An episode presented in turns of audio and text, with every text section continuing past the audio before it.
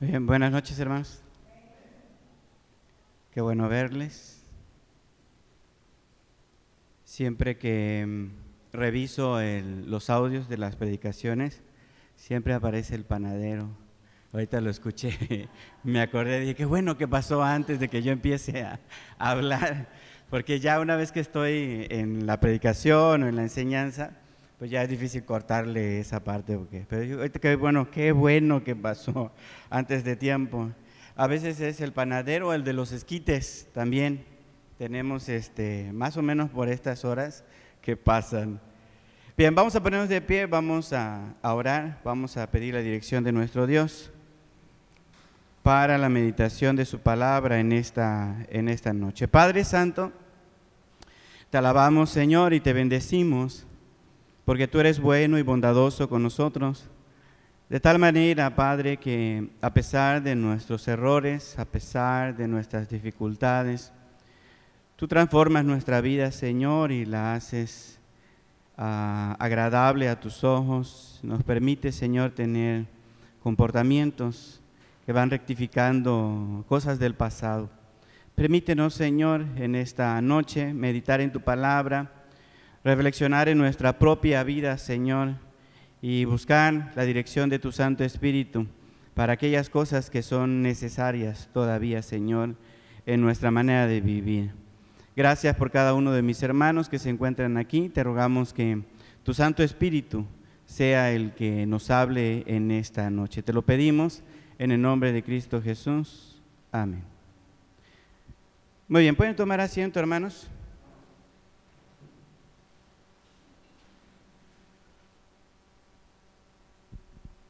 Discúlpenme por el celular, pero mm, quiero compartirles que pues ya ha pasado muchos años. Realmente yo tengo una experiencia de vida muy larga. Las cosas que yo he vivido, las circunstancias que Dios me ha permitido tener, han abarcado muchas experiencias, tanto buenas como malas. Y a veces este, cuando pasan cosas importantes en nuestra vida, cuando ciertos eventos, ciertos eventos sacuden nuestra vida, pues tenemos que reflexionar en lo que ha pasado, las cosas que nosotros hemos hecho, la forma en la que hemos vivido, de qué manera hemos hecho daño a otras personas, de qué manera Dios ha estado presente incluso allí y ha llegado un tiempo en mi vida en la que yo tengo que reflexionar y tengo que pensar, porque no ha sido fácil el trayecto de mi propia vida. Tengo que reconocer que estoy un poco sensible por, lo que ha acontecido y eso me, está llevando a esta clase de meditación, a esta clase de reflexión. Posiblemente ustedes conocen gran parte de mi vida y se las han contado de diferentes maneras, diferentes personas, pero yo quiero darles mi versión de los hechos. Mis padres vienen de una, de una tradición espiritual, religiosa, que nunca se había experimentado en ninguna parte de la tierra. En algún momento uno de mis ancestros fue llamado por Dios y se le prometió un lugar diferente, un lugar de abundancia, un lugar donde pudiera prosperar. Y bajo la promesa, bajo un compromiso hecho de parte de Dios a mis ancestros, nosotros nos trasladamos de un lugar hacia otro. No fue sencillo, eh, la propia familia ha experimentado cosas difíciles, pero lo que es en mi caso, mi, mi madre, después de un tiempo de estar con mi papá, había tenido complicaciones para concebir y ella oró le pidió al Señor con todo su corazón que le permitiera tener un hijo y Dios le contestó. En su oración ella nos relata, ¿verdad? Porque pues no, no estuve allí, pero ella siempre nos contó esta historia de que cuando ella oró, Dios le habló y le dijo, vas a concebir. Y cuando concibió, ella empezó a tener dificultades en su vientre, empezó a notar que, que algo no estaba bien dentro de su vientre. Ella consultó nuevamente a, Dios, consultó nuevamente a Jehová y Dios le dijo que, mm, que, en su vientre había dos naciones que se estaban peleando, o sea, mi hermano y yo. Nos estábamos agarrando del chongo desde, desde el vientre y mi mamá estaba muy preocupada, mi mamá estaba angustiada, incluso le dijo a Dios, según lo que ella nos comenta, que si iba a ser así la relación entre mi hermano y yo, pues mejor ella no quería vivir, que ella no deseaba hijos que estuvieran en pleito, en contubernio, ahí peleándose por cualquier circunstancia. Así que al consultar a Dios, Dios le dijo que, que no se preocupara, que los dos íbamos a ser una gran nación. Así que eh, llegó el momento del parto y según nos comentan, pues yo salí primero, yo le gané a mi hermano por poquito, pero mi hermano siempre fue un problema para mí. Cuando yo iba naciendo, él él me agarró del talón, según dice la partera, me agarró del talón y pues salí yo y atrásito salió él. Así que fue difícil quitarme la sombra de mi hermano, fue complicado desde antes de nacer, en el nacimiento, pasó lo mismo. Así que imagínense, yo nací primero, yo tenía derechos sobre la familia, sobre las cosas que, que mi padre había conseguido, yo tenía que estar al frente, pero en la juventud, ustedes saben que en la juventud se, se cometen muchos errores. Algunos de ustedes ya son grandes, ya pasaron por la juventud. Y en la juventud uno piensa que, pues, al final de cuentas todos nos vamos a morir y las cosas que aparentemente son de valor, pues en la juventud dices, no, no tiene caso que yo me esfuerce, me afane. Al final, pues todos vamos a ir al hoyo, ¿verdad? Y esa era una de mis maneras de pensar cuando yo era joven. Así que a mí me gustaba ser muy intrépido, me gustaba ir a cazar, este, siempre andaba afuera de la casa y en cierta ocasión mi hermano se aprovechó de esa situación al yo venir cansado y mi hermano siempre fue muy astuto. Él fue muy diferente a mí, pero mm, ah, yo no supe lidiar bien con mi hermano desde que éramos jóvenes. Yo siempre anduve como en mi rollo, y andando para allá y para acá.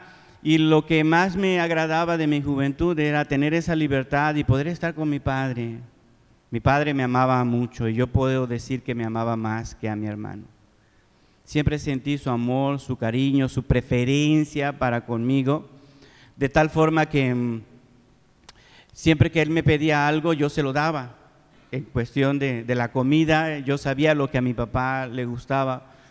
Pero mi hermano era muy sagaz y en una ocasión él me hizo una propuesta, yo tenía hambre y y me dijo, si quieres ese guiso que estoy haciendo, necesito que me vendas tu primogenitura. Y pues yo dije, lo que era mi filosofía, me voy a morir. No tiene caso yo que un dicho, una tradición que quién sabe si la van a respetar, la siga yo, así que se la vendí. Dije, tú dame de comer, ahorita lo importante es que yo satisfaga mi hambre. Y este, así que yo pensé que era carne, por el guiso rojo que estaba ahí. Normalmente así es como se prepara la carne. Así que cuando yo la comí, después me di cuenta que eran lentejas, viles lentejas. No era la carne que yo esperaba, pero bueno, ya me había yo satisfecho, así que me levanté y me fui. Mi, mi, mi, temperamento, mi carácter era así, pasar de una cosa a otra, pasar de una cosa a otra y, este, y no preocuparme demasiado. Mi hermano, sin embargo, él, él deseaba mucho lo que yo tenía, lo que era para mí, lo que era mi derecho. Mi hermano lo deseaba con todo su corazón y siempre estuvo pendiente de la forma de quitarme lo que era mío, lo que a mí me pertenecía. Así que no nos llevábamos ya bien cuando éramos jóvenes. Y todo llegó a un punto crítico cuando, después de una ocasión que mi padre me pidió que saliera yo a cazar, este, regresé. Él me había prometido que después de que él comiera de lo que se le iba a preparar del animal que yo le iba a traer, él me había prometido que me iba a dar su bendición. La bendición era muy importante para la familia porque a partir de ahí yo tenía ya la promesa de que iba a continuar al frente de, de nuestra familia. Pero cuando llegué me encontré con que mi papá ya había dado la bendición. Ya había bendecido a alguien más y no había sido a mí. Yo me enojé mucho, me desesperé, lloré, le pedí con angustia a mi padre que si no tenía otra bendición, que si nada más había una sola bendición y, que, que, me iba a quedar a mí. Mi hermano, el muy rufián, el muy astuto, engañó a mi papá y se quedó con mi bendición. Y yo, yo me sentía desprotegido, yo me sentía burlado, yo me sentía hecho a un lado. Así que el enojo fue tan grande que cuando, cuando tuve oportunidad saqué mi frustración y dije que una vez que mi padre muriera, yo iba a matar a mi hermano. El odio era tan grande, la frustración era tan grande en mi corazón que realmente pensaba, en ese momento pensaba que si se daba la oportunidad, yo iba a matar a mi hermano, porque no se valía lo que él había hecho conmigo. Bueno, al transcurrir del tiempo, mi hermano se fue y, y yo quedé en casa y empecé a hacer mis actividades. Mi padre me había dado otra bendición y su bendición, aunque no me gustó del todo, aunque no era la que yo esperaba, su bendición me ayudó su bendición me hizo ver que mm, yo podía también, por mi propia espada, levantarme un futuro. Y así que a eso me dediqué. La bendición, las palabras que mi papá me dio, también eran importantes porque yo amaba a mi padre. Aunque no era la bendición que yo quería, era una bendición importante porque yo era su hijo y mi padre quería algo bueno para mí. Me dijo, vas a tener grosuras, vas a vivir bien, pero lo vas a forjar con tu propio esfuerzo. Así que me dediqué a eso 20 años, trabajé y trabajé y trabajé y trabajé. Forjé un, un gran grupo que trabajaban conmigo. Algunos nos tenían miedo. Ya saben, cuando uno eh, empieza ya en la juventud, un poco más adulta, uno quiere empezar a forjar su patrimonio y ser respetado también. ¿Quién no le gusta ser respetado? Decir, ahí viene fulano de tal, ahí viene fulana de tal, ha hecho esto, es así, es así. Y yo quería hacerme un nombre y trabajé mucho y tenía a mi cargo muchas personas 20 años habían pasado y por supuesto había pensado en ese tiempo en mi hermano. Pero ya el odio, el rencor, ese deseo de venganza que yo tenía se había disipado. Dios había trabajado muy fuerte en mi corazón. Había hablado conmigo y me había hecho entender que Él es soberano sobre todas las cosas. Y que si Él eligió a Jacob para dar continuidad, a mí no me iba a desamparar y yo tenía que respetar a mi hermano y amar a mi hermano. Así que cuando supe que él venía de Arán, venía de regreso, yo yo ya no tenía el mismo sentir, yo ya no tenía el mismo pensar, yo, yo, yo quería ya ver a mi hermano. Veinte años habían pasado, ya habían sucedido muchas cosas, yo estaba bien, a pesar de no haber recibido la bendición, yo estaba bien y estaba fuerte. Y, y me encaminé a ver a mi hermano, a encontrarlo en el camino. Mientras iba en el camino eh, fue un poco raro, fue un poco extraño, porque empecé a ver caravanas que llegaban hacia mí con regalos y con regalos y con mucha humildad. Estas caravanas venían y se postraban y decían que venían de parte de mi hermano. Y decía que él venía detrás, pero cada vez mandaba más cosas y más regalos. Y pues apreciaban los regalos, pero pero no eran necesarias esas muestras porque yo, yo amaba a mi hermano y yo ya había perdonado a mi hermano. Cuando lo encontré no salió más de mí que un deseo inmenso por correr y abrazarlo y besarlo y decirle que Dios había sido tan bueno con nosotros Así que eso hice y miré todas las cosas que Dios también había hecho en su vida. Era un hombre también prosperado. Los dos ya estábamos en la edad adulta y teníamos responsabilidades y teníamos este, mm, eh, las cosas que habíamos adquirido. Así que tuvimos un tiempo de regocijo y después de un tiempo nos alejamos otra vez. Ha pasado el tiempo y recién Recién mi padre ha fallecido. Por eso les decía yo al principio que a lo mejor estoy un poco sensible por esa situación. Mi hermano y yo juntos hemos enterrado a mi padre. Y ahora yo veo que él ha crecido mucho. No solamente en, en su vida personal con Dios, sino también en todas las cosas que él tiene. Dios lo ha hecho inmensamente rico. Y Dios también ha obrado para bien en mi vida. Ahora que yo ya soy grande, tengo muchos hijos, me casé con tres mujeres. Así que tengo mucha descendencia. Una de ellas no le gustó mucho a mis papás, pero bueno, son de las cosas que uno comete en la juventud que después uno se arrepiente un poco, pero bueno, ahí están mis esposas y ahí están mis hijos. Y somos un gran pueblo y la tierra donde enterramos a nuestro padre, donde está Jacob, no es suficiente para los dos. Es tiempo de que yo tome una decisión. Yo no odio a mi hermano, yo amo a mi hermano.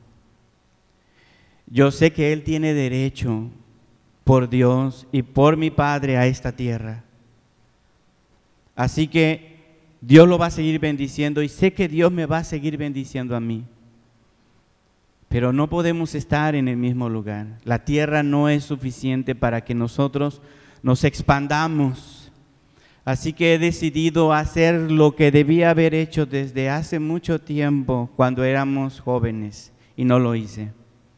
Ahora yo voy a cuidar de mi hermano, yo voy a proteger a mi hermano y voy a procurar su bien.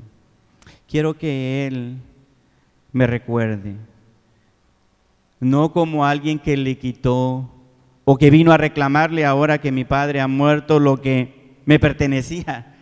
No, yo quiero que Él me recuerde como alguien que tomó la iniciativa para alejarse y darle toda la tierra en donde Él puede crecer y puede cumplir con esa promesa que se le ha dado de parte de Dios. Y yo sé que Dios no me va a abandonar.